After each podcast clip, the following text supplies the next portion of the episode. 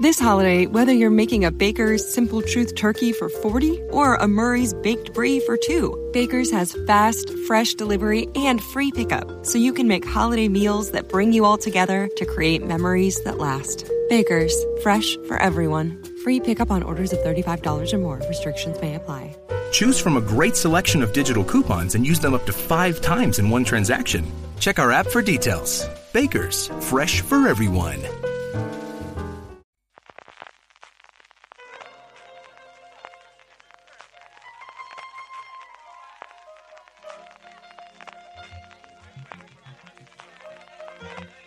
Estás escuchando Fuera de Series con CJ Navas.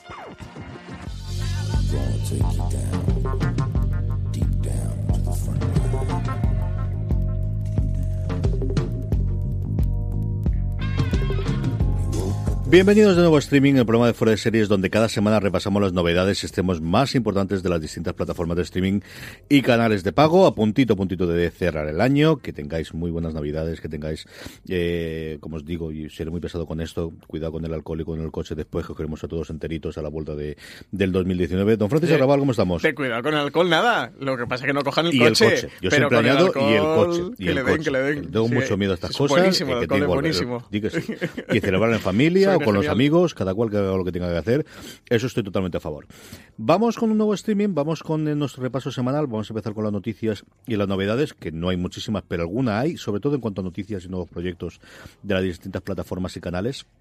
Iremos con nuestro Power Rankings, con las series más vistas para estas eh, últimas semanas de- del año por nuestros eh, queridos eh, oyentes y lectores en Fuera de Series. Y por último con el Preguntas, aunque tenemos muchas más preguntas, un especial de Gran Angular que tendremos disponible para todos vosotros, en el que hemos eh, aunado preguntas, bueno, de índole quizás más separada de la actualidad que nos suel- solemos tener aquí y que hemos decidido recopilar en una cosa que yo creo que vamos a hacer con cierta regularidad, no todos los meses, que es un poquito exagerado, pero cada dos o tres meses le daremos voz al, al, al nuestros A- oyentes, a- al, al pueblo, pueblo. y así de paso Sí, porque ha quedado chulo, ¿eh? Sí, O sea, todavía no se ha emitido, pero nosotros ya lo hemos O sea, escuchado. ya sabemos, ya sabemos que ha quedado chulo. y ha quedado chulo. ¿no? Nuestro, yo, mi, mi Francis Arrabal del futuro ya me ha dicho que, que fete, que, que ha estado guay. Así que ese un poquito inside baseball, pero está bastante chulo.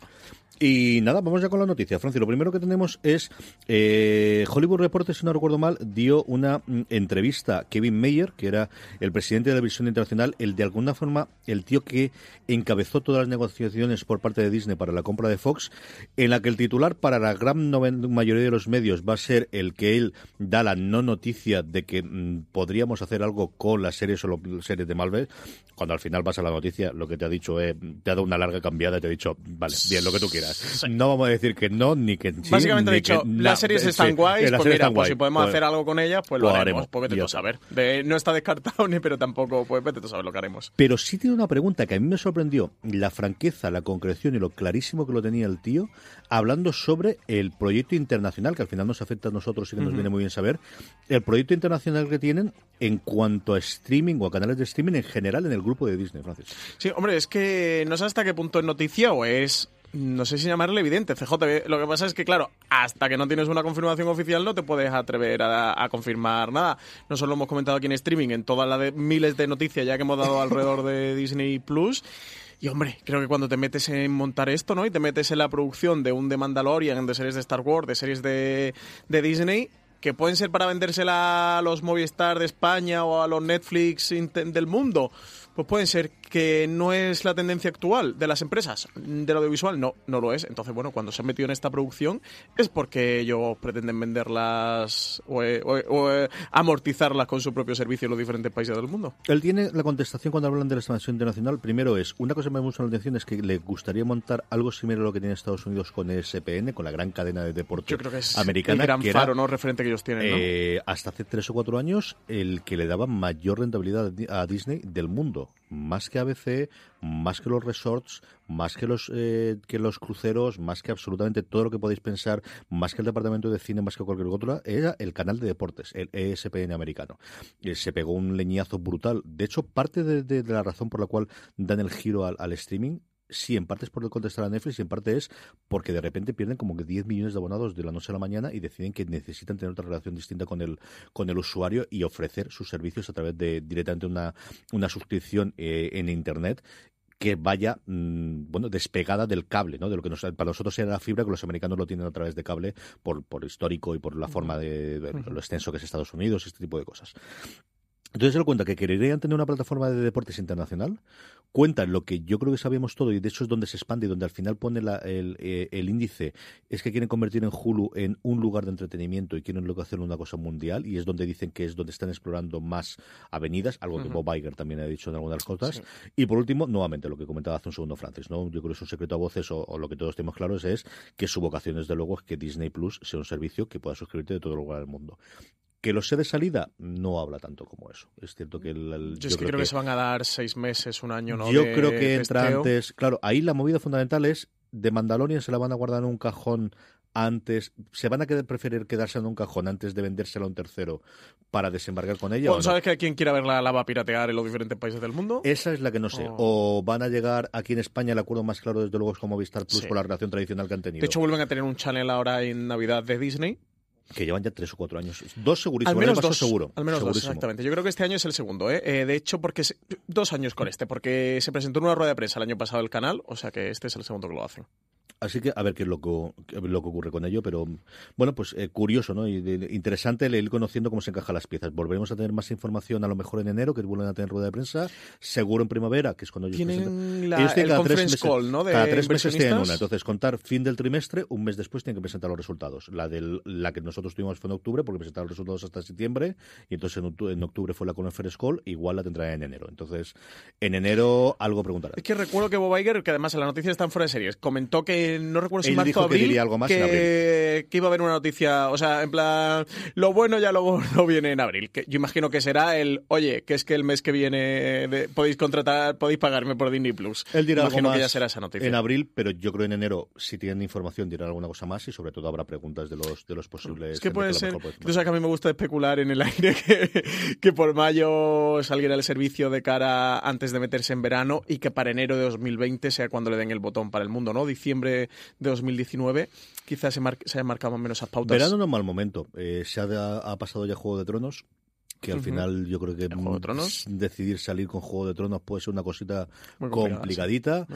Verano al final, hombre, no es el verano hace 10 años que era un erial, pero sigue siendo el momento en el que los grandes éxitos de los últimos años, sea a principios de verano, sea menos. pero hombre, pues hemos tenido Mr. Robot en Estados Unidos, es cierto, más que aquí, hemos tenido. Stranger Things sin una duda, hasta cierto punto este año el misterio de Hill House, es decir, que yo creo que ese es un lugar y un momento relativamente factible. A mí no me extrañaría nada, tanto ellos como Apple, ¿eh? que, que fuese para, para esas fechas. No sé si sabremos algo, a lo mejor los Oscar pueden anunciar alguna cosa de, de, de anuncio inicial, a ver qué que ocurre. De una plataforma que sabe, ¿Que ¿Los Oscar bastante. los hace ABC? A veces este año, por eso te lo decía yo también, de hacer la cadena propia de Disney Pues en, en el Mm, que los presente ya es otra movida. bueno, Kevin Hart, ¿no? Que le han sacado aquí un tuit también Kevin hace dicho cinco años. Sí, y hasta luego. pero que lo sabía todo el mundo. Es decir, lo de Kevin Hart, la, gran movida es que todo el mundo sabía eso, todo el mundo sabía que esos tweets iban a salir, no que iban a salir, que iban a volver a salir, porque ya salieron en su momento y, y- y que no tenían plan B, tío. El gran problema es que no hay plan B. De hecho, se estaban planteando no hacer No hace presentador. presentador. Es que Kimmel no quiere, Kimmel acabó muy quemado cuando lo tuvo que hacer, mm, porque ni es una cosa agradecida, ni es una cosa bien pagada. O sea, cobra ciento y pico mil dólares, que está muy bien para cualquiera de eso te a nosotros. decir, oye, a mí me apaña el mes, ¿eh? Pero para sí, pero no. para ese nivel no. Si a ese nivel no, para no una te paga la responsabilidad piscina de una cosa en directo que te puede hundir la carrera y ante ciento y pico millones de personas, pues no sale tanto. Sí, sí, no, Es está la cosa complicada. De hecho, eso, leí el otro día un artículo que se estaban planteando hacer la gala sin presentador, que no sé, no sé si la van a hacer con Mariano Rajoy a de un plasma aquí Le hicieron presentando la gala. la última vez en el 90 y no sé cuántos, hicieron una gala sin presentador eh, en el que se iban turnando la gente, había un número musical. Sí, van saliendo a presentar los premios y diferentes los- actores los- y se acabó. y reloj. Y un hilo Que hasta y fuera. punto es como últimamente ha sido, porque realmente la labor de presentador de los últimos años El número es inicial. el monólogo y molestar de vez en cuando Y alguna más y algún chiste intermedios. intermedio, pero no tiene mucho más. Yo el- tenía el otro día ahí un podcast que estoy escuchando mucho ahora que me gusta mucho de, de comedia, que lo presenta Castelo, que es de la SER, que se llama Phoebe Talanda, eh, y hablaban el otro día sobre el tema de como la patata caliente que tienen este año los cómicos a la hora de presentar la gala de los Oscars, porque ninguno quiere y porque mm, creo que también hubo un último intento con, eh, no sé si fue el año pasado, con Eddie Murphy, Hace cinco años ya, cuando el Randner que... Cuando hizo la película con Radner, que mm, yo creo que la vieron tres personas, pero en su momento fue medio famosa porque iban a estrenarla simultáneamente en cines y en, y en local. Iba a dirigir la, la gala Randner, iba a, a presentar la de Murphy, iba a ser la gran vuelta de Murphy. Randner hizo pues las barbaridades que hace este buen hombre. Lo tiraron, fue antes de, bueno, de- del, del movimiento Me Too, pero sí que hubo bastantes movidas por ahí en medio y, y Eddie Murphy dijo que él hacía la gala porque lo hacía Randner, si no, no lo hacía. No, pero eso no sé si fue el año pasado o el anterior, que, que le dijeron lo de, oye, contrólate, porque es bastante homófobo Eddie Murphy, le dijeron, oye, contrólate y tal, metió una gamba y dijeron, bueno, Eddie Murphy, que creo que no vas a presentar la gala. Pero no fue por eso, que- ¿eh? fue por lo de Randner. Sí. Pues están con debate, ¿eh? Ah, y hay un tema de eso, de que los cómicos allí en Estados Unidos revueltos, a ver qué Murphy leche pasa con la gala este el año. primer stand-up suyo famosísimo, que yo lo he visto después con el tiempo, es que tiene una parte homofóbica, pero vamos, brutal. O sea, hay 10 minutos en el medio que es, a día de hoy, yo creo que no podría hacerla. Total, es absolutamente. Pero vamos, como no se podría hacer muchas cosas que hizo Marta 13 en su momento en televisión española en la gala de Noche Sí, sí, Vieja, sí. tampoco nos engañemos. o sea, En fin, veremos a ver los Oscar cómo vienen. Vamos con Filming, Francis, que tenemos una nota de prensa en la que nos han comunicado cuáles han sido las series más vistas en su canal durante este año. Sí, eh, justo han sacado hace unos días el eh, cómo habían quedado tanto las, las películas más vistas por suscripción en su plataforma como las de alquiler, que, que son que es diferente porque en Filming tú tienes la opción tanto de estar suscrito y tienes ahí un catálogo disponible como pagar título a título. Y también han publicado la lista de su top 5 de consumo de series. No dan cifras de cuántos mm, cientos de miles o millones de usuarios de filming han visto cada una de las series, pero sí que dan un ranking y oye, pues desde luego curioso es para comentarlo. Eh, CJ, ¿tú lo has visto? Sí, señor, la he visto Eh, ah, viniendo para acá. Que te iba a preguntar que, Ah, cuál pensabas. Lo he visto, lo he visto. Yo abro toda la nota de prensa. Otra cosa es la que más caso o menos, pero he visto. Me ¿Te ha congratulado. Me ha congratulado ver la casa de miniaturas. Ahora dar, dar el listado eh, de las cinco, eh, Francis. Yo no sé cuántos hubiese acertado, es cierto. Eso sí que es cierto. Yo sabía que los Farrell les funcionaban muy bien. Los Farrell, ¿no? ¿Cómo se Los- llama? los Darrell. Los Darrell les funcionaban muy bien. Y la de la casa de miniaturas, de verdad que me llamó mucho la atención, que esto es el cuarto, si no recuerdo Sí, mal. yo ¿no? pensaba que la- eh, las dos pensaba que seguramente la primera sería los Darrell, porque siempre que he hablado con Filming me hablan de lo bien que le funciona la serie y, lo que se consume la serie dentro de la plataforma, así que pensaba que esa iba a ser la primera y la segunda la casa de las miniaturas, pero no. La quinta es Magret, el- la serie sobre el detective Esa me ha sorprendido, pero luego lo pensó, digo, tiene toda la razón del mundo. Es una serie muy Y es de es película. Está el muy memoro primero de verlo y creo que lo que comentas tú, él es que hace un papelón Él está genial. totalmente verdad. distinto. O sea, tenéis que ver Magret, ¿eh? la, la serie es fantástica. Cuarta, La Casa de las Miniaturas, para mí más bajo de lo que pensaba, sobre todo porque además Filming hizo Sí, mucho hizo esfuerzo y hizo mucha campaña. Filming no suele hacer campaña de series y con esta incluso puso marquesinas en, en Madrid y Barcelona y tal. Y me ha extrañado que esté bajita, que aún así, pues que esté eh, como la cuarta más vista de la plataforma, y es un, un auténtico mérito. La tercera, una serie que no lleva tanto tiempo en la plataforma y que ha debido funcionar muy bien, que es Inside Number 9. Es una comedia que yo he visto la primera, estoy seguro, las dos primeras creo que también. Es una serie eh, an- antológica eh, de humor, son episodios de media hora. Eh, se le ha llamado algunas veces como la Black Mirror de la comedia, por aquello que son, es una serie antológica, cada episodio es una historia eh, diferente, son historias muy locas, muy salvajes, de humor británico, y a quien todo lo este le guste, que no se pierda Inside Number 9, porque es una serie que está genial. Yo se la recomiendo a Juan Galonce, que es muy de series británicas, que creo, por cierto, que todavía no se la ha visto, y estoy seguro que, que le va a encantar. Así que quien disfrute de series británicas y del humor británico, Inside Number 9, le va a encantar, y me sorprende que esté ya en la tercera posición. Es una serie que no había llegado nunca a España, así que yo creo la ventaja. Es una serie muy de culto, de la que se hablaba mucho en el mundo de, de comedia, como, como una de las grandes aportaciones de la comedia británica, que ha tenido muy, muy buenas aportaciones a lo largo de la época. Especialmente Cataluña, que tuvieron mucha importación a través de la Forta. Yo recuerdo, pues eso, ver el, el Negro, digo yo, el, el Víbora Negra, eh, eh, Aló Aló, pensando en mi hermano, ¿no? que, que es una cosa, y hubo una tradición. Y yo creo que sí que hay un público que creció con ese tipo de series que son usuarios normalmente de Filmin. Yo creo que esta es una muy de humor británico, ya soy suscriptor de Filmin posiblemente por la parte de las películas, veo que son episodios independientes y la veo. Esa es mi experiencia, sin conocer absolutamente nada, ni saber cómo funciona el invento. Sí, pero puede- Pero esa es por donde tiraría las cosas. sí. Segunda posición para los Darrell. Esta serie creo que ya lleva tres temporadas dentro Sí. de la plataforma en, en filming. Eso, siempre han hablado como la serie que mejor le funcionaba. No es de extrañar. La que sí me sorprende la primera, Endeavour, que es una serie también sobre un detective, si no me equivoco, porque recuerdo que hemos hablado en streaming de ella, pero no he visto nada. Eh, de hecho, esta también tiene dos, tres temporadas. Sé que Juan Galonce de la primera me habló maravillas de que era una serie fantástica. A ver si, mira, esta Navidad, qué buena fecha para recuperar cosas que se estrenan Nuevamente, poquitas es que al final los thrillers, las policíacas son series que funcionan muy bien, Francis. Que Pues primera posición para Endeavour. Muy bien, que me parece. Bueno, señor. pues este ranking, este top 5 de series más vistas en filming. HBO España, que tenemos varias noticias. Pues tenemos la primera, que Timothy Simmons escribirá y protagonizará una comedia sobre el suicidio asistido, ambientada en el suicidio asistido. El actor es muy conocido ya dentro de HBO porque es uno de los actores de, de VIP y Para estaría los que no situéis, nueva es el, el personaje de dos metros de altura insoportable de VIP. Este, bueno, insoportable de VIP. ¿Quién no es insoportable en VIP? El señor de dos metros ¿eh? en VIP, este es Timothy Simmons, que es un tío al que, fuera del personaje, yo he visto las entrevistas, tremendamente divertido, un tío muy, muy curioso, muy interesante, como hace el hecho de que, pues eso, va a escribir y va a producir y va a protagonizar la comedia. Sí, sí, sí. Él eh, se queda con absolutamente toda la parte. Dicen que, que la serie será sobre un hombre de California que abre un pequeño negocio que ayuda a las personas a hacer la transición a la muerte de manera pacífica mientras lucha por mantenerse al margen de su desmoronada vida personal. Y nada, como tú adelantabas, escribe, produce y protagoniza Timothy Simmons. Así De que nada, tiene proyecto nuevo. BP vuelve a tener grandes noticias para todos los conductores. Cuando vayas a repostar tendrás un ahorro de hasta 40 céntimos por litro en Península y Baleares y 35 céntimos por litro en Islas Canarias, incluyendo la bonificación del gobierno. Cada vez que visites una estación BP en la península y Baleares, puedes ahorrar y disfrutar de todas las ventajas que ofrecen en su programa Mi BP. Y si lo haces desde Canarias, podrás disfrutarlas a través del plan Dino BP. Así que ya sabéis, BP nos lo pone fácil para ahorrar al máximo estés donde estés. Hazte con su tarjeta en sus estaciones de servicio y si quieres consultar más información, puedes hacerlo en mibp.es y plandinobp.es.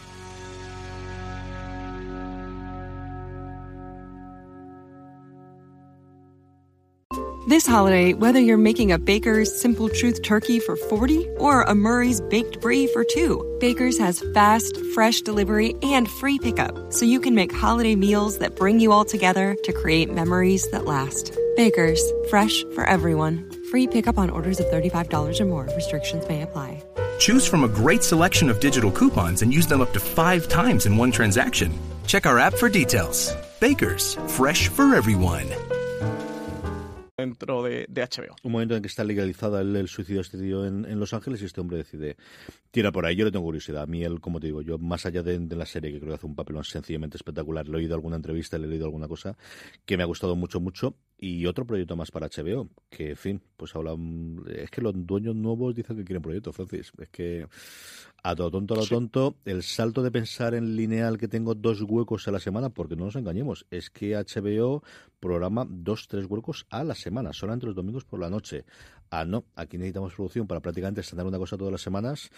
Claro, aquí en HBO España, porque tenemos todas las compras internacionales y externas que también lo hacen. O sea, yo, ahora que pudimos además conocer en persona a la programadora de HBO, le, le, le alabo el gusto de qué buen ojo han tenido esta gente para traer series aquí en los tiempos que, que tenemos en España pero es que en América no tienen mucho más. Yo creo que tienen que empezar a pensar en nuestros productores no son la gente solamente del cable, sino son los otros y ellos no pueden comprarles ese FX, es Claro. que hay este FX, ni pueden comprar, claro, es que es complicado. Sí. Bueno, van a empezar a hacer producciones en España y en Europa, o ya han empezado a hacer producciones en España y en Europa y, y se compran sus propias series, entre comillas. Bueno, eh, más noticias referentes a HBO. Hablabas de esas compras que tiene HBO aquí en España. Pues ha sido renovada una serie de CBS All Access, eh, Tell Me a Story, eh, que sería Cuéntame un cuento, una serie que traslada los cuentos clásicos al Nueva York actual con un giro bastante oscuro y psicológicamente terrorífico, pues ha sido renovada por una, por una temporada más. Así que nada, tendremos nuevas aventuras de, mm, de esta serie. Durante la primera temporada hemos podido ver a los tres cerditos, a Caperucita Roja, al Lobo o a Hansel y Gretel. Ninguno de ellos, eso sí, tal y como lo recordábamos. Es una serie en la que tengo muchas ganas. Cada vez que entro en HBO y me aparece la, la marquesina, quiero comentar. La comentábamos otro día con varias personas de, de HBO allí cuando tuvimos el- la presentación de, de temporada. Y es de estas de compras extranjeras de HBO, de verdad que le tengo ganas. Que Y- tuvo una versión en Antena 3, ¿eh? Tuvo una versión Sí, española. yo, el- tuvieron al menos, no sé exactamente cómo serían los derechos, sí, sí, pero sí, hicieron aquí una cosa. Yo creo que un día lo hablaba con Alberto que decía, es que cómo registras tú los, Los derechos clásicos. de esta serie, porque claro, porque es un... No, y sobre todo es el tono que le des. Yo no, no recuerdo aquí como de oscuro y de, No tenebroso yo era no que medio. Y CBS All Access, que yo creo que es quien todo lo que no han podido venderle hasta ahora a CBS, han decidido que quieren hacerlo aquí, pues, pues a ver qué funciona. Eh, por otro lado, mira, hablando precisamente de las eh, compras de, de- de otras series, aquí tenemos la serie Star de Counterpart. Francis ya ha visto los primeros Eh, Dos. el- dos episodios, ¿no? También Sí, están preguntarte. ¿Qué, ¿Qué tal la vuelta? ¿Tú no has visto nada? No. Ni el primero. No, Con lo que te gusta Counterpart, estás muy liado, ¿eh? Para, para que no lo hayas visto, estás muy liado. Así estamos, así estamos. Las compras navideñas, PJ. Eh, yo me he visto los dos primeros. El primero me costó varios días verlo y tuve suerte porque estaba más cerquita del segundo que le tenía muchas ganas. Eh, nada, la serie vuelve como siempre, te va a gustar mucho. eh. A ti que, que disfrutas la serie tanto eh, como yo. El primer episodio, por no hacer spoilers, han dividido un poquito los, los protagonistas que teníamos personajes principales eh, y otros que no son protagonistas, pero sí que comparten gran parte del, peso de, la trama. Lo han dividido durante los dos primeros episodios. Casi te que, podría decir que si te los ves dos juntos, eh, tienes ahí una horita y media, una hora cuarenta de counterpart de una media historia no completa, porque la cosa sigue. eh, pero sí que eso, que, se han llevado, han, dividido las tramas. Vuelve muy interesante y además el segundo episodio tiene un par de giros. El primero tiene uno bueno, pero el segundo es espectacular. Así que, pues más Counterpart, que, que es que es una de las mejores series para mí que, que se han visto durante este 2018. Hemos tenido la suerte que la segunda temporada, no hemos- ya no es que no hayamos tenido que esperar un año y medio, como algunas de las grandes producciones eh, van marcando, sino que esta ha llegado antes del, del año. La primera temporada se estrenó febrero, marzo. Yo creo que más marzo que febrero. Y esta ha llegado en diciembre. Así que nada, que, que oye, que os pongáis con Counterpart, eh, oyentes de fuera de series, todo lo que os guste, las series de ciencia ficción y encima mezclada con un toque de, de thriller de espías, pues, pues que tenéis ahí una fantástica serie para disfrutar. Para la alegría alboroto de Francis Vergüenza, presenta su especial de Navidad. Vas a verlo el 24 de diciembre, especial de Navidad de Vergüenza. Tú sabes que a mí me, me encantan las series que me gustan, pero mucho más las que no me gustan. no, no, eh, es broma, porque a mí sabes que me encantaba la primera temporada de Vergüenza, la segunda temporada me ha parecido, y lo siento por Juan Cabestani eh, y Álvaro Fernández Armero, que me caen muy bien, y lo siento también eh, por toda la parte del, reparto, eh, que me caen genial, pero sabes que la segunda temporada me ha parecido un horror, me va a el especial de Navidad, aunque ya me han dicho que si la segunda temporada tazas, no me ha gustado, El especial va a ser dos tazas. que me agarre. Pero bueno, me lo veré de verdad porque el- la serie de la primera temporada me gustó muchísimo. Bueno, me lo, me lo veré porque es una serie que estoy siguiendo por curiosidad. En cualquier caso, eh, capítulo especial de, mm, de Navidad se desarrolla entre las dos temporadas de, de la serie, lo que pasa entre la primera y la segunda. Dice que nos sitúa unos meses antes con Nuri embarazada y en plena fiestas navideñas. Dice que una cena con toda la familia que, que está en marcha y que cualquier cosa eh, puede pasar. Se podrá disfrutar desde el 24 de diciembre a las 10 de la noche en cero y que luego también estará bajo demanda.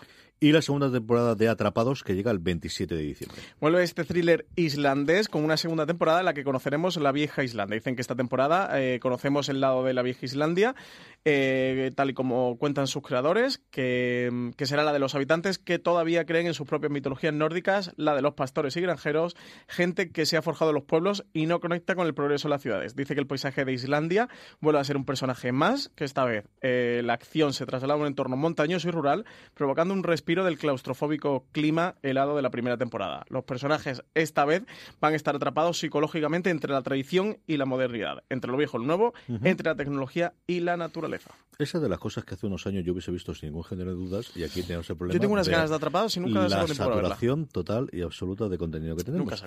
En fin, vamos con Netflix. Netflix, antes de que vayamos con las cosas confirmadas, hay una cosa pendiente de confirmar, es si nos llega Black Mirror o no. Hubo aquel, aquella filtración, aquella fecha que aparecía, que era el 28 de diciembre, que no nos engañemos, para los americanos no es el Día de los Inocentes, así que por esa parte no nos iban a pillar a nosotros, que para ellos es el 1 de, de abril. Eh, a día de hoy no sabemos mucho más No, que el que aparece oficial, pero la fecha oficial a día de cuando estamos hablando Francis y yo no lo tendremos.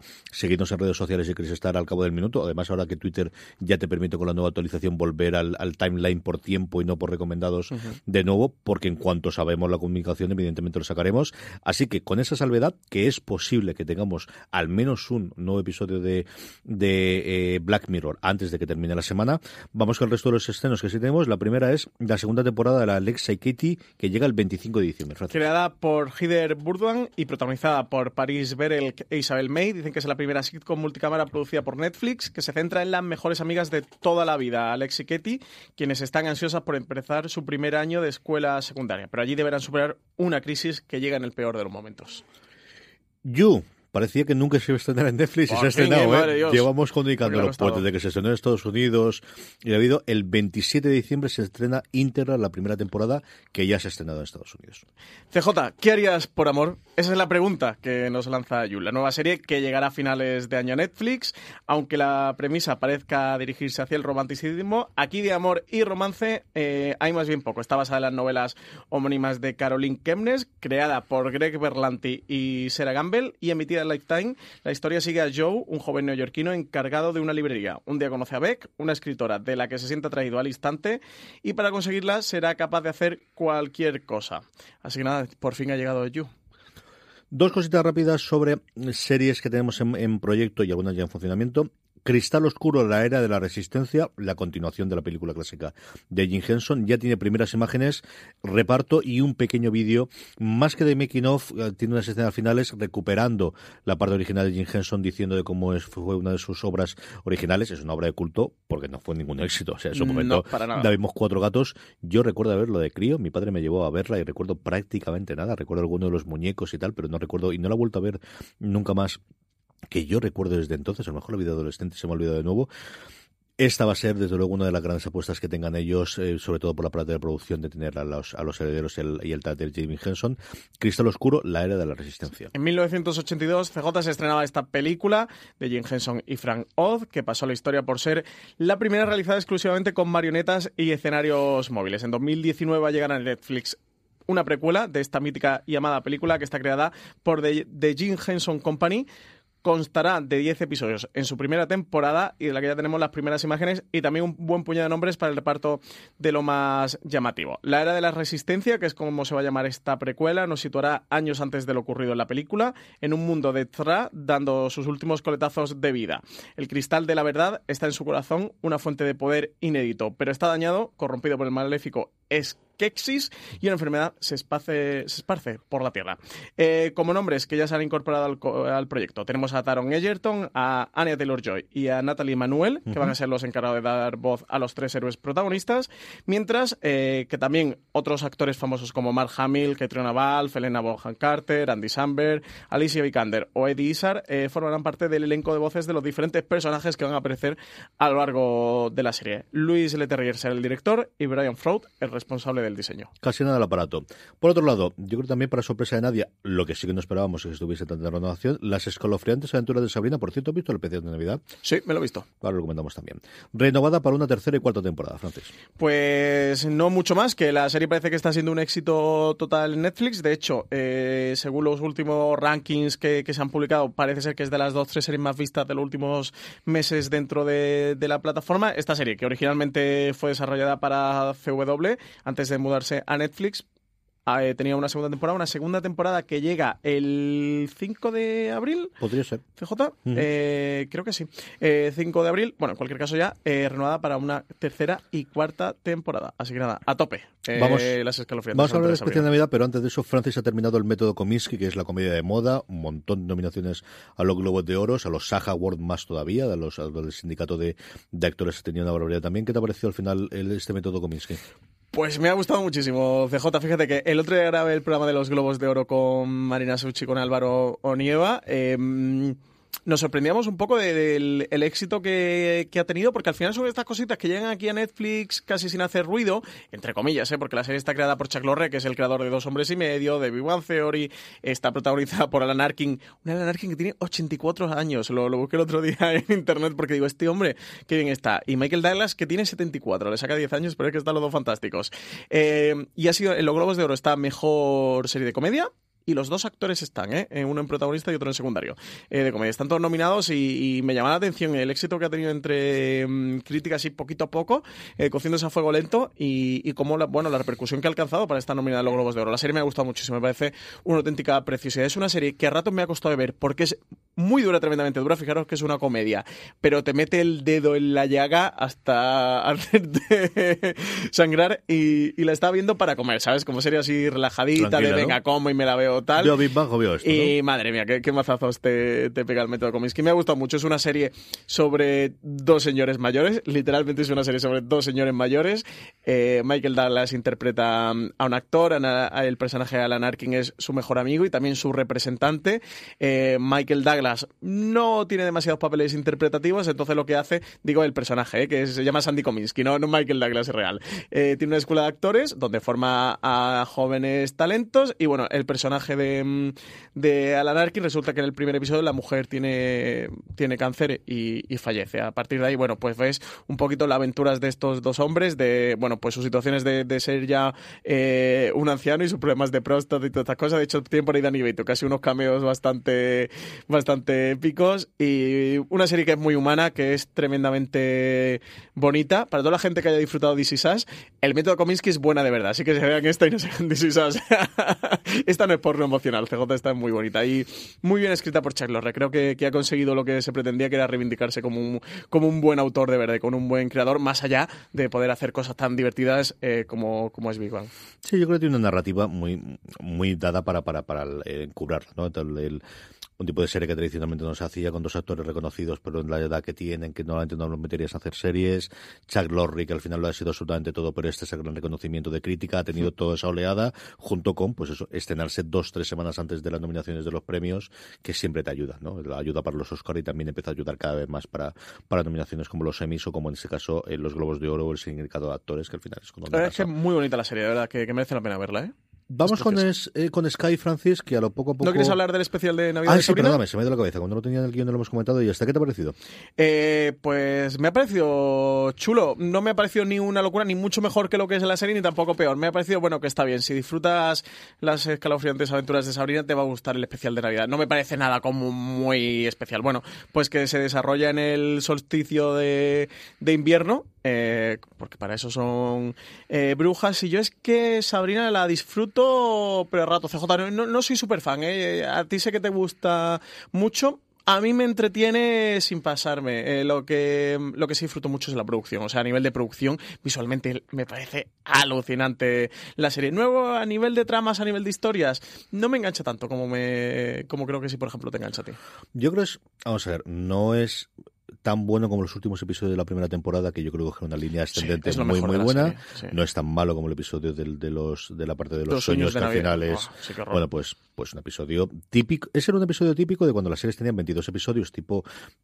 Iba a decir Buffy, pero pongamos Star Trek, que también tenía ese tipo de. Lo que pasa es que en vez de haber sido un eh, fantasma, un demonio, hubiese sido un alienígena en ese caso, ¿no? Y, y tenías que rellenar y tenías que hacer algo, y bueno, pues tirabas para adelante y habrá semanas mejores. Yo creo que es un buen episodio de transición. Tiene esa parte de las dos tramas con un poquito más complicada, que es la, la de la amiga. Yo creo que está muy bien la nueva relación que estás viendo que tenga con el resto de las, de las brujas. This holiday, whether you're making a Baker's Simple Truth turkey for 40 or a Murray's Baked Brie for 2, Baker's has fast, fresh delivery and free pickup, so you can make holiday meals that bring you all together to create memories that last. Baker's, fresh for everyone. Free pickup on orders of $35 or more. Restrictions may apply. Choose from a great selection of digital coupons and use them up to five times in one transaction. Check our app for details. Bakers, fresh for everyone. Si estás buscando un buen podcast de análisis y debate en tu idioma, te invito a que escuches Pulso y Péndulo. Yo soy Carlos Curbelo. Y yo soy Fabiola Galindo. Todos los jueves analizamos temas de actualidad en Estados Unidos y Latinoamérica. Fabi y yo no siempre estamos de acuerdo, pero sí tenemos un objetivo común. Queremos servir como antídoto contra las noticias falsas y la polarización. Pulso y Péndulo. Busca nuestros episodios en Apple Podcast, Spotify o en tu aplicación favorita.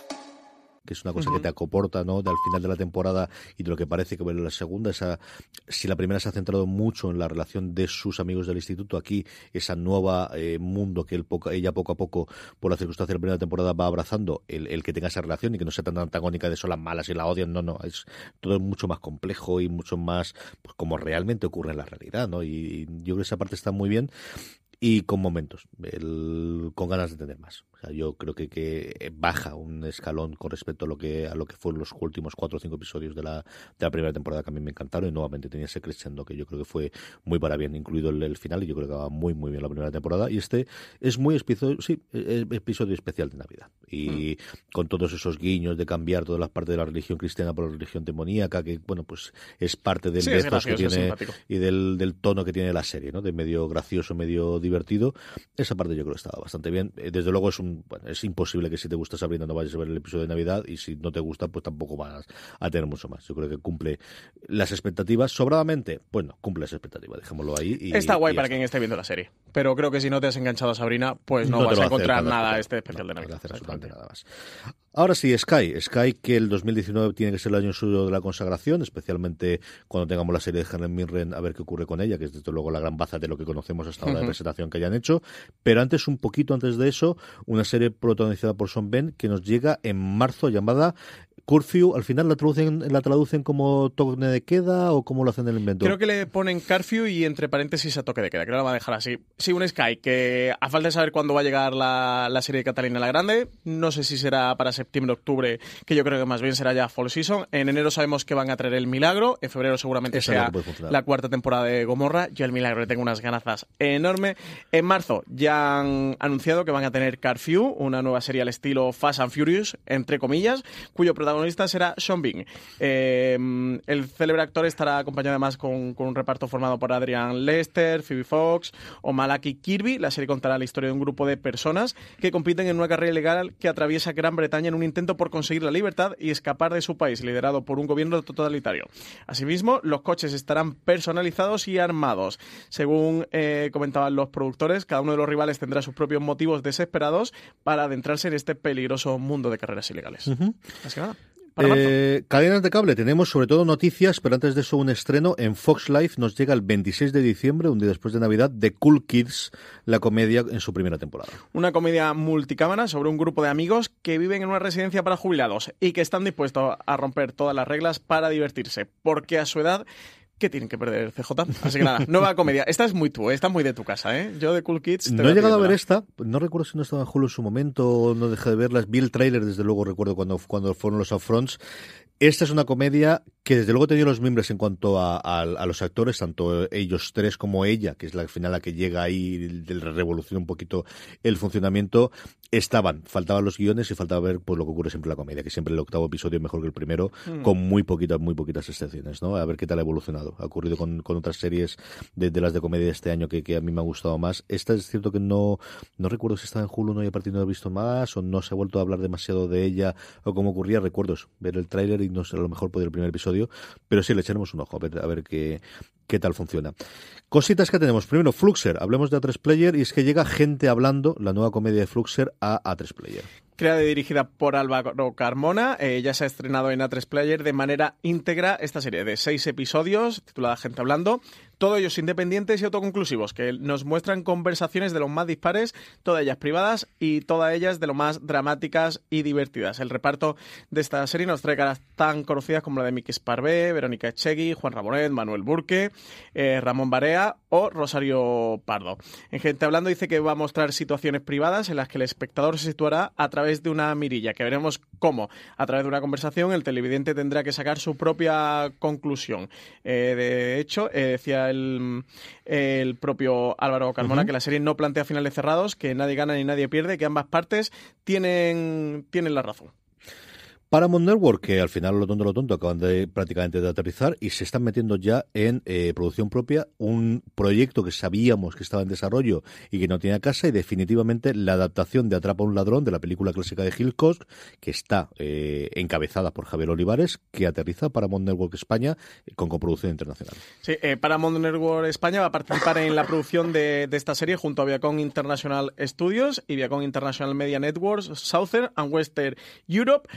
East and Africa. Ahí es nada, CJ me, me había traído un polvorón de Navidad para hacer esto. Con un montón de gente más que ha puesto los dineros. Paramount Network España y sus amigos. Eh, hacen su primera incursión en, en, en, la ficción.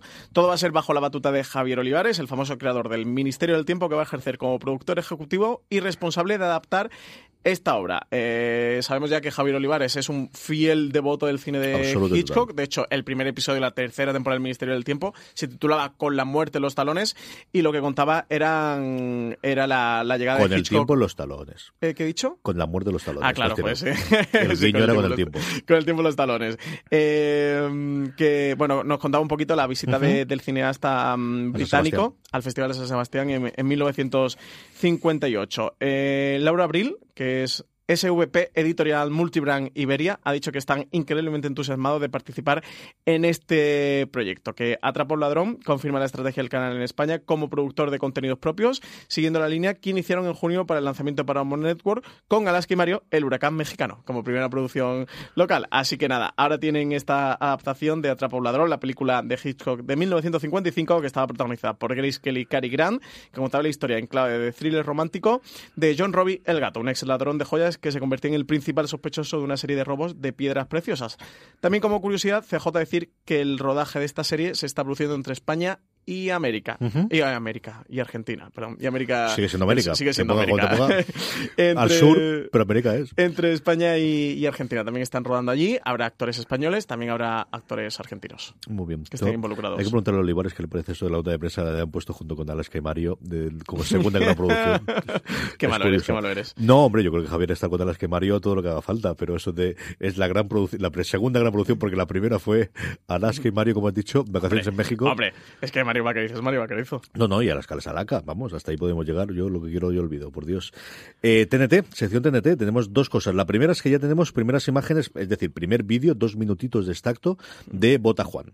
Sí, esta serie exclusiva de TNT, producida por 100 balas del grupo Media Pro y Turner, que va a estrenar el canal 25 de enero. La comedia está protagonizada por Javier Cámara, eh, además de María Pujalte y creada conjuntamente por Diego San José y Juan Cabestani. Además tiene la dirección a Víctor García León y David Serrano. La serie está ambientada en el mundo de la política española. Bota Juan se centra en la figura de un anodino ministro de Agricultura que, después de una serie de casualidades políticas que despiertan su ambición, decide presentarse a las, primer- a las primarias de su partido y poder así optar a la candidatura a la presidencia del, del gobierno. Dicen que intrigas de partido, envidias y crisis rodearán a Juan en esta difícil tarea, pero no estará solo durante el intento, ya que va a contar con la inestimable ayuda de su jefa de prensa, su jefa de gabinete y su asesor personal.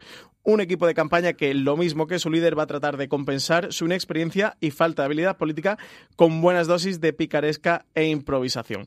He dicho esto y comentado un poquito de qué va Bota Juan. ¿Qué te han parecido esos minutitos que nos han, que nos han dejado muy ver? Es que es Diego San José en estado puro, es decir, los ves los chistes, el tipo de, de humor y, y este- el casting es espectacular. Ya ves, la, la cam- eh, eh, cámara está, es decir, la, la imagen que yo tenía, sí, es este. Es- es este. Igual cuando yo tengo de- es que este papel tiene que hacerlo eh, Javier Gutiérrez, igual este para Javier Cámara, es, este es para él. Que yo Gutiérrez me podría hacerlo, pero de un tono distinto. Y María Pujalte creo que en un papel solamente de reacción, porque aquí solamente está reaccionando, está espectacular, me gusta muchísimo. Es, es una serie que ya tiene que ser algo muy mal para que no me guste. Yo sabes que soy un devoto y mira que, que el tipo de humor, yo soy muy particular para el humor, pero creo que esta gente sabe hacerlo tan, tan bien, ha probado ya tantas cosas, ha experimentado tantas cosas, que con la libertad de aquí es un tema en el que a mí me va a gustar sí o sí. Y esto dos minutos, yo me re- es decir, porque se acaba ya. O sea, yo he acabado de tu Claro. pero no, ponme Ponme el siguiente, episodio, ponme el claro, episodio. Déjame verlo ya, leche. Yo lo había visto ya porque lo enseñaron en el festival. El festival de Vitoria Tenet hizo una presentación de la serie con, con, el, con el propio Diego San José, en el que estuvieron hablando un poquito y tal, y de hecho también estaba, mm, estaba David Serrano y nos lo, nos lo pusieron. A mí me pareció genial, me pareció súper súper divertido. A ver qué tal, es que le tengo muchas ganas a Bota. Juan, está 25 de enero, queda mm, nada, ¿eh? Un casi que justo un mes, ¿eh? Eh, así que le tengo unas ganas enormes. Van a ser ocho episodios. Eh, la primera ficción pr- propia, entre comillas, de TNT, porque tuvo aquel intento de... mm, la coproducción, ¿no? Aquello en su momento. eh, creo que era suya. Lo que pasa es que derivó al final en... ¿Estrenaron al final como película? ¿Qué fue de aquella No serie? sabría decirte. Era de Juan Cabestani, ¿no? Ujú. Eh, ay, ¿Cómo se llama? Se me da el nombre ahora. Del recuerdo porque siempre me lo dices tú, Marina, de no, que no es la primera, que tuvieron aquello en su momento. Pero, Pero a los es tiempos casi que la no existía streaming como ahora y estas cosas. Sí, fue cuando se vino la crisis para todos y Todo. aquel proyecto se fue un poquito al traste. En fin, así que, bueno, casi que cuenta como primera producción de, de TNT. Eh, más noticias. CJM, precisamente de TNT, que van a tener un especial de Navidad de Big Bang. Hoy mismo, 24 4 de diciembre van a hacer un especial eh, con siete episodios, con los siete episodios de Big Bang que están relacionados con la Navidad, que lo van a emitir todos en maratón. Y luego del 26 de diciembre al 3 de enero, quitando sábado y domingo, el fin de semana, eh, van a hacer un homenaje a Big Bang, eh, cogiendo a, a los siete protagonistas de la serie y poniendo siete episodios cada día. Van a empezar con Sheldon el 26 de diciembre y luego continuarán Rush y Penny 27 y 28, luego el 31 de diciembre con Hollowitz, 1 de enero con Amy, 2 de enero Leonard y el 3 de enero Bernadette. Eh, luego el 4 de enero también van a hacer un- una maratón de la decimosegunda temporada de Big Bang, del episodio del 1 al 10, que son los que lleva emitidos hasta el momento. Así que nada, Teniente ya también empieza a despedirse de Big Bang, que es que se nos va a CJ después de 12 temporadas. De 12, sí, 12 temporadas. Para aprovecharlo como pueda ser, sí, señor. Qué penita me da con lo que disfruto yo Big Bang y la compañía que me hace comiendo. Yo siempre lo digo, mi, mi, mi tío come todos los días viendo dos episodios. Nuevos, antiguos, semipresionistas, todo lo mismo, pero todos los santos días come viendo dos episodios de Big Bang. Bien que hace. Sí, sí, más, más de una persona. O sea, yo estoy convencido que eso es en la rutina habitual de decenas de miles, por no decirte centenares Bueno, de miles está de siempre todas las semanas entre las series eh, más... Bueno, la serie no, los contenidos más vistos de las plataformas de, de pago, o sea que sí. De todo esto, ¿qué recomendamos, Francis? Pues fíjate, eh, yo no va a ser, va a ser una autorrecomendación que sabes que a veces me la hago, que va a ser Atrapados. A ver si ahora que estrena la segunda temporada de Movistar, este Nordic Noir que, que trae Movistar, trae segunda temporada, a ver si me veo aunque sea el primero, de, el primer episodio de la primera temporada y consigo engancharme. Yo voy a quedarme con You, porque después de estar esperando la med- media vida, ¿no? Porque yo creo que se la estrenaron en el 2004 y ya la están ¿no? anunciando. Madre mía de mi alma. Sí, sí, pero además, ¿cuánta promo- ¿cuántas veces nos ha llegado? Yo creo que no tanto promoción, sino comunicaciones a nosotros, Sí, aparecer en cosas nuestras. demás. Sí, sí. Una barbaridad de tiempo eh, que se estrena en Netflix, como comentamos antes. Hasta aquí llega nuestro repaso semanal. Vamos ya con el Power Ranking. Antes de con las preguntas para cerrar el programa, vamos con las series más vistas por vosotros, o las series que más os han gustado, mejor dicho, en esta semanita para, para cerrar el año. Eh, como siempre os decimos, la forma más sencilla de que votéis a vuestras series y así puedan aparecer en las partes eh, superiores del ranking es que os unáis a nuestro grupo de Telegram, telegram.me barra fuera de series. Ahí es donde semana tras semana, cuando colgamos la encuesta que la hacemos en fuera de series.com, os avisamos, os notificamos de que vamos a tener la, la encuesta, entráis y nada, en cuestión de 15 segundos ponéis las tres series que más os han gustado esta semana, que es como hacemos las preguntas, y además tenéis la posibilidad de incorporarnos una pregunta de las que respondemos siempre al final del programa. Repasamos y eh, el último ranking del año que tenemos empieza con Arde Madrid, que baja dos puestos y se queda en el puesto número 10, Francis. Y baja también dos puestos la novena posición, que es para The Marvelous Miss Maisel. Cuatro, ni más ni menos, se deja Narcos México, que se queda en el puesto número octavo. Y entra de nuevo Bodyguard, esta serie de BBC, que en España se puede ver a través de Netflix, una miniserie de seis episodios. Bueno, miniserie no se está hablando de la segunda temporada, ¿eh? Esto no va a ser miniserie, lo sabes tú, vamos. De hecho, el cierre, no digo nada del cierre por hacer spoiler, pero es muy segunda temporada. De, oye, me, me la he ganado con la audiencias que estoy haciendo aquí. Yo creo que. Madden está con los planos de la casa nueva, allí en las Highlands, y a ver qué es lo que se hace, y, y va a ganarse lo que tiene que gastarse. sí, Thriller político ahí protagonizada por Richard Maiden, una serie desde luego que engancha. Sexto, apoyado precisamente el especial Navidad que comentábamos previa antes, vuelve a entrar en nuestro Power Rankings quedándose en el sexto lugar las escalofriantes aventuras de Sabrina, que como sabéis se puede ver en Netflix. Y Counterpart, que ha estrenado segunda temporada, justo acaba de estrenar segunda temporada, pues quinta posición que entra de nuevo en nuestro Power Rankings. La serie de HBO España, Outlander, yo creo para sorpresa absolutamente de nadie, vuelve a subir escalafón, sube un puestecito, está ya a punto, a punto, a punto de llegar a nuestro top 3, una de las series de las que quizás en proporción lo que se ve y lo que se habla mayor hay, junto con alguna que comentaremos dentro de nada, una serie que como sabéis tiene en exclusiva en España Movistar Plus. Y tercera posición para Vikingos, la serie de TNT que baja de la segunda a la tercera, pero que sigue manteniéndose en el de nuestro Power Ranking y que acaba de estrenar la segunda parte de su quinta temporada. Casi nada, al aparato. Y mía. reviews semanales que estamos haciendo en Forest Series, ¿eh? Lo está haciendo Richie Fintano, así que si sois fieles seguidores de Vikingos, pues, pues pasaros a leer los reviews que están muy chulos. Sí, señor. En foreseries.com los tenéis todos, absolutamente todos, desde el primer episodio de esta nueva parte de la segunda parte de la quinta temporada. Subidón brutal que tienen con la correglo del estreno que tenemos en Fox. Siete eh, puestos sube hasta que se quede en el puesto número dos. Vis a vis, como os decía, ahora una serie de Fox. Y The Last Kingdom, que vuelve a estar por, por segunda semana consecutiva como primera en nuestro Power Ranking, CJ. The Sí, Last señor. Kingdom, que, que ha pegado fuerte con, con la- el estreno de la nueva temporada en Netflix. Hoy mismo hablaba yo con una... Estaba con, con el tema de teléfono de, de cambiarme de compañía de más y la cuando me ha visto This holiday, whether you're making a Baker's Simple Truth turkey for 40 or a Murray's Baked Brie for 2, Baker's has fast, fresh delivery and free pickup, so you can make holiday meals that bring you all together to create memories that last. Baker's, fresh for everyone. Free pickup on orders of $35 or more. Restrictions may apply. Choose from a great selection of digital coupons and use them up to five times in one transaction. Check our app for details. Bakers, fresh for everyone. Lo, lo, la, las cosas, me, como siempre, acabas hablando de series, ¿no? Y esta cosa que tiene. Y la chica que tenía, veía eh, Vikingos y de la Kingdom, eh, son las dos series que más le gustaban ahora, de las que están en emisión. Pregunta de los oyentes, Francis, como comentábamos antes, dentro de la misma encuesta os permitimos que podáis hacer eh, las preguntas. ¿Qué tenemos que nos hayan preguntado esta semana? Pues tenemos muchas preguntas. La primera de Inma Gómez nos dice que qué pasa en Movistar Plus que no son capaces de gestionar bien la comunicación y el marketing de una de sus series eh, ante un problemón como lo de Leticia Dolera y Aina Clotet, que si hemos preguntado ahora que lo tenemos más cerca, que saludó y como siempre que muy fan de todo lo que hacemos. Francis ha hablado más con ellos que yo. Yo, desde el conocimiento, yo creo que aquí lo que ha ocurrido es que les ha pillado totalmente con el pie cambiado. Yo creo que Movistar Plus no tenía, igual que la comunicación en otros sitios de la serie que está mucho más centralizada, en Movistar Plus hay una extraña dualidad y distintas cabezas. De por un lado están las series, por otro lado está la cadena, mientras que los Yankees los tienen mucho más controlados. De me parece maravilloso que tenga la productora, pero aquí la comunicación y el marketing lo controla. De hecho, hay muchos creadores americanos que se cabrean porque ellos en esa parte no tienen absolutamente nada que decir. El van, pero la parte de marketing y cómo se comunica la serie, de cómo se vende la serie, no tiene nada que hacer. Aquí es una hidra con muchas cabezas, que yo creo que se ha pillado totalmente con el pie cambiado. Nadie tiene ninguna capacidad de decisión. Nadie ha podido hablar directamente con Leticia y hacer un frente común de estos como lo establecemos. Esos días que hubo en el que no había ninguna contestación en Twitter, ella que es tan activa, pues yo creo que eso los mató a todo el mundo y te da claro que no había ninguna eh, gabinete de crisis, que es lo habitual en estos casos, sobre todo por una gran empresa. Yo creo que, como os digo, se ha pillado con el pie cambiado. Creo que va a ser la última vez también que les pillo con el pie cambiado. O sea, esta la pasas una vez y te ponen morado una vez, pero nunca más.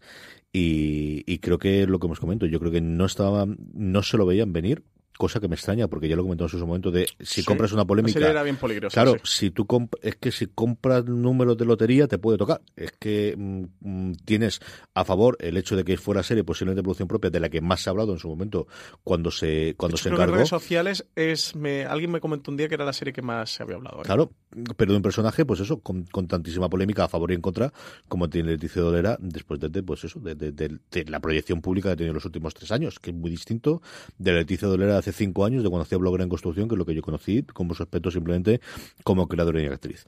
Bueno, pues si compras una polémica, puedes tener Claro, yo creo que tampoco esperaban esto. Es que claro. esto ha sido lo que Yo creo que sí, aquí lo que le ha pasado es que le ha estallado la bomba literalmente en las manos, que no se lo esperaban. Luego lo que tú dices.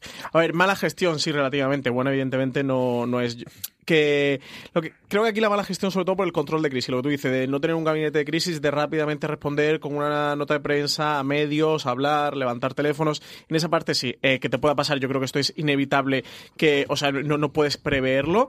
Eh, creo que la mala gestión viene luego de que Manuel Burque se ponga a lanzar un texto por Facebook y Es luego le decía exactamente ese descontrol de que cada uno haga lo que le parece no de bueno aquí todo el mundo se cree con derecho a y digo de los propios protagonistas a hablar y decir hay una parte que tú no puedes controlar que es la de Aina Clotet porque esa ha salido de la producción mmm, achicharrada y te la va a montar para y para eso tiene un representante que se va a preocupar de su echar trabajo, ahí gasolina exactamente de, Pepe ¿cu- ¿cuántos litros te quedan en el depósito? que, que necesito que necesito más madera pero la pero no puedes creo permitir que, que Leticia Dolera o que Manuel Burke o cualquier persona eh, en la producción naveguen eh, solos. Creo que te puedes permitir que Manuel Burke hable o Leticia Dolera hable porque la jefa de prensa, la jefa que lleva el control del gabinete, diga, oye, que es que tienes que decir esto y tienes que dar este mensaje. Creo que esa es la parte que se la ha descontrolado un poquito. Imagino que habrá habido, uno, que esa parte no la conozco, unos cuantos tirones de oreja bastante potentes. Que ha habido dentro. cambios de organización interna de era la Eso próxima, no tengo ninguna duda. Bueno, sí, otros que. Bueno, bueno, ahí no. Claro, pero, pero ha cambiado no- todas las circunstancias y cómo que- funcionar. Sí, podemos decir que hay cosas que están cambiando. Hay cosas que están cambiando. sí. Podemos decir que hay cosas que están cambiando.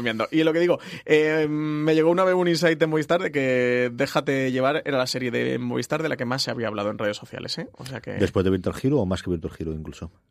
Virtual Hero es lo que ellos comentaron oficialmente, que era la serie que más había hablado en redes sociales. A mí me dijeron de la serie que más había hablado. No sé si Virtual Hero lo sacan del de la ¿no? Sí, O- Virtual Hero exactamente lo sacan un poquito de la ecuación porque es como mm, está dentro de producción, pero está fuera, una cosa así como de animación con el Rubius, más tal. No sé si la equipara más con la peste o mira lo que has hecho o ya lo que es la producción propia en, en sí.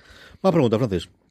Eh, Charles Pedronson nos dice que qué nos parece que actores eh, estén en dos series a la vez, casos como Maggie Cibantos con Vis y la chica del cable, o Erin McCormack con Viajeros y Will and Grace. Ojo, se coronado también con Vivir sin permiso y Gigantes, que si no limita las tramas de alguna de ellas en algún momento. No, porque al final los, las producciones están cerradas desde el principio. Aquí, donde sí puede afectar, mm, yo no conozco tanto el caso español, pero sí el americano, es cuando, por ejemplo, alguien hace un piloto y entonces tiene un derecho, alguien está haciendo ya una serie, pero hace un piloto y entonces tiene derecho a tanteo y de un momento dado eh, puede ocurrir que eh, la serie la renueven, la que está actualmente la renueven y entonces el piloto no puede ocurrir. Yo recuerdo que esto ocurrió en New Girl, Coach, eh, que era el actor, eh, estaba en una serie que se iba a cancelar contra, con toda sospecha que posteriormente se renovó y entonces él iba a estar en ese piloto, iba a estar en las primeras temporadas y no llegó hasta la cuarta temporada cuando habían cancelado la otra, que no recuerdo ahora exactamente cómo se llama, se llama la serie. Aquí en el caso, claro, antes era mucho más complicado, cuando teníamos temporadas de 22 o 23 episodios, aquí en España de, exactamente lo mismo, de 70 minutos, pero ahora en el que tenemos menos episodios por temporada, de menor duración, en el que los rodajes están tan tan establecidos, hombre, es cierto que si quieres coronado sabes que no vas a poder tenerlo, pues a lo mejor para todas las tramas, o, o, o como comentábamos aquí, pero sí que sabes desde antemano cuál puede ser el nivel de implicación que tengan ellos en función de los contratos estándar que tengan previamente establecidos. Sí, ahora estaba el tema este de, de Laura Cogan, la actriz de The Walking Dead, que uh -huh, estaba con Whiskey Cavaliers, que, y por lo cual había reducido drásticamente su, su visibilidad dentro de la serie. También es cierto que en muchas ocasiones de esas es porque el contrato que tú tienes con la serie madre te permite hacer eso de ahí, porque te están pagando, no te están pagando porque tengas durante todo el año, sino tienes esa serie de episodios, entonces es cuando tienes que buscar, es que hay que comer todos los días. El caso de final... Cohan es que no le habían renovado el contrato de Walking Dead y claro, dijo, pues me busco la vida, hizo Whiskey Cavalier y luego ahí llegaron un medio entente. cordial. Sí, de hecho era Whiskey Cavalier, que creo que es de CBS, ¿no?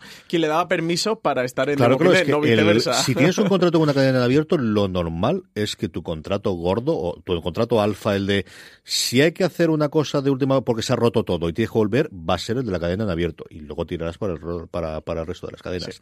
Sabiendo que además luego al final todas tienen sinergias y cosas y depende de la productora por un lado y la cadena por otro, pero el que manda, el que manda desde luego es la la cadena de abierto, que suelen ser los que más pagan. ¿eh? Sí. Y en cuanto a qué nos parece, pues fantástico que trabaje y que gane mucho ah, dinero. que la gente gane dinero me parece que, maravilloso. Que gane mucho dinero. Que la gente trabaje, gane que, pasta. Que se, lo han, que se lo han ganado. O sea, que, que sí, me parece tope. maravilloso total. Eh, Oscar Dry eh, nos pregunta si Atención a la pregunta. Eh, ¿Sabemos cuándo Amazon doblará Homecoming al castellano? Que se la puse otro día para verla y que no, que no se esperaba que aún no estuviera doblada. Que muchas gracias por lo entretenido que hacemos el programa y lo que nos curramos la página web. CJ, que saludos. En 2019, muchas gracias, Oscar. En 2019, el cuándo, no sé si tú tienes más información sobre cuándo nos llegan las cosas. Aquí podemos eh, juntar también una que nos hacía Ramón, que era por qué Amazon, cuando estrena algo, no las dobla directamente al castellano, como la señora Messel y Homecoming.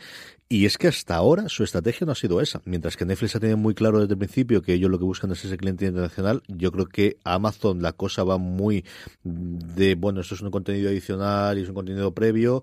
Yo creo que las cosas se le han cambiado mucho. Es que se han encontrado más éxito de lo que esperaban. Amazon se ha encontrado con los éxitos. Se encontró con Mozart in the Jungle. De repente se encontró con Transparency, más de críticas sí, de sí, vida, sí. pero se encontró. Pero y ahora se ha encontrado con Maisel que tuvo un éxito brutal en los Globos de Oro, pero es que ha arrasado en los semis, que se han encontrado por el camino. Sí. Homecoming, hombre, que al final tienes Julia Roberts y te lo puedes esperar, a ver qué tal funcionan Globos de Oro.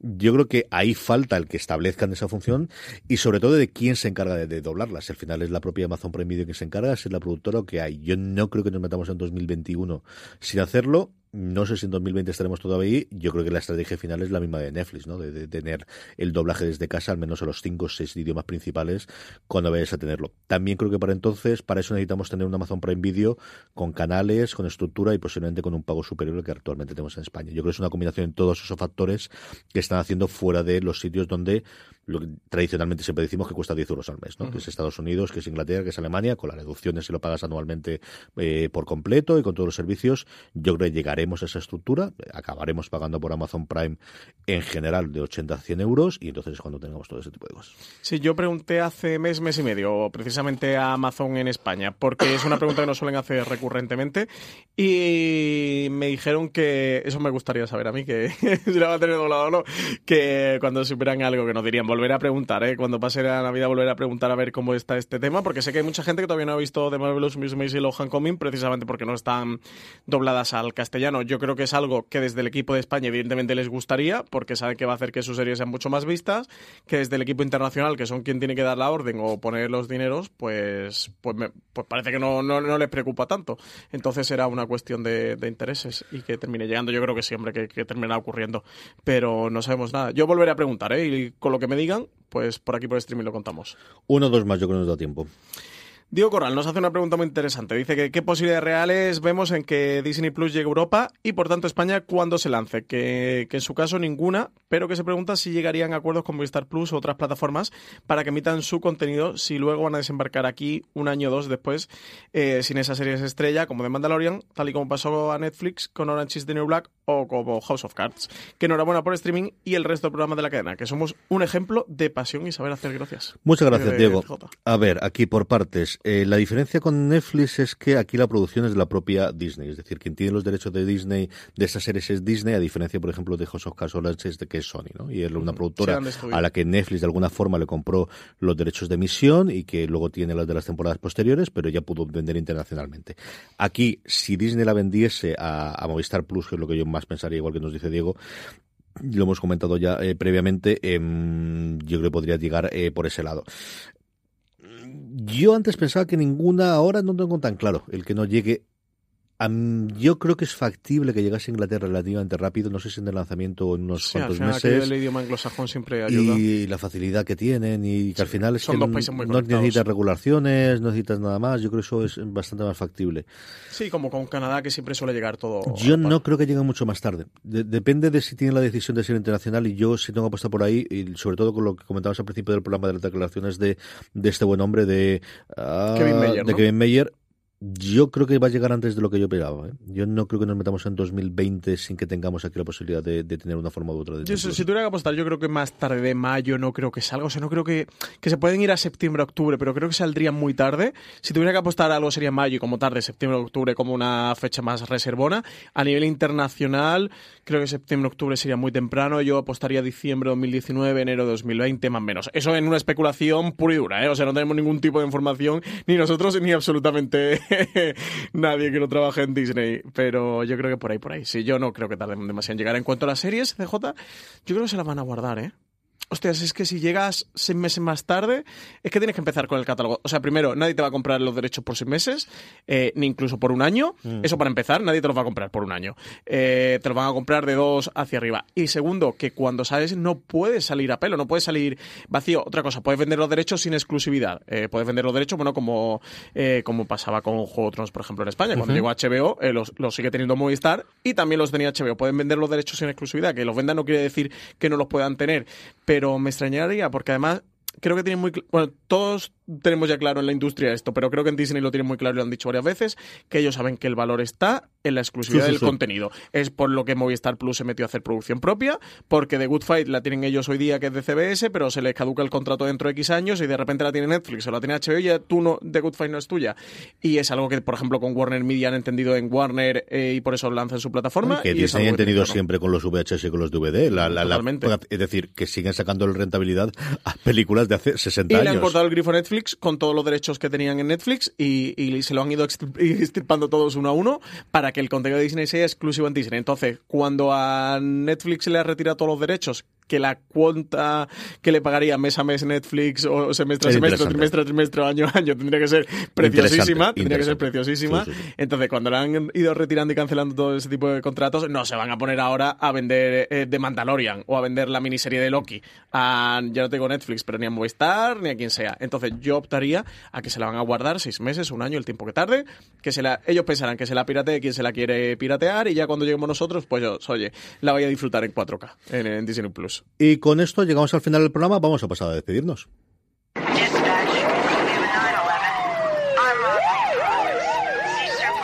Francis Arrabal, feliz Navidad, felices cosas. Pues feliz Navidad a todos, ¿no? Oyentes Fuera de Series. Sí, señor, hablaremos para, para el año nuevo segurísimo, pero que tengáis muy felices fiestas con todos vosotros y con eh, muy feliz salida y entrada de año. Si tenéis ganas de más preguntas, tenemos el especial de Gran Angular, junto con más tops y más reviews en nuestro canal de, de podcast. Mucho más contenido, como siempre, en fueradeseries.com y en el 2019 más y mejor, Francis. Pues nada, seguiremos aquí, contando la actualidad y el día a día de la plataforma. Y a todos vosotros, como siempre, recordad, tened muchísimo cuidado ahí fuera. This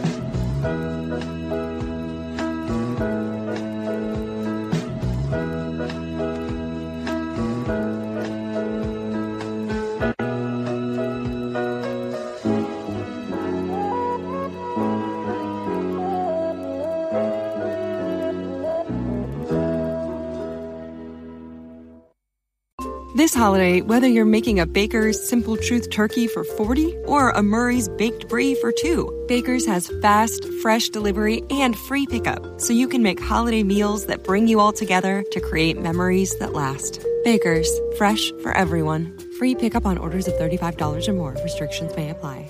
Choose from a great selection of digital coupons and use them up to five times in one transaction. Check our app for details. Baker's, fresh for everyone.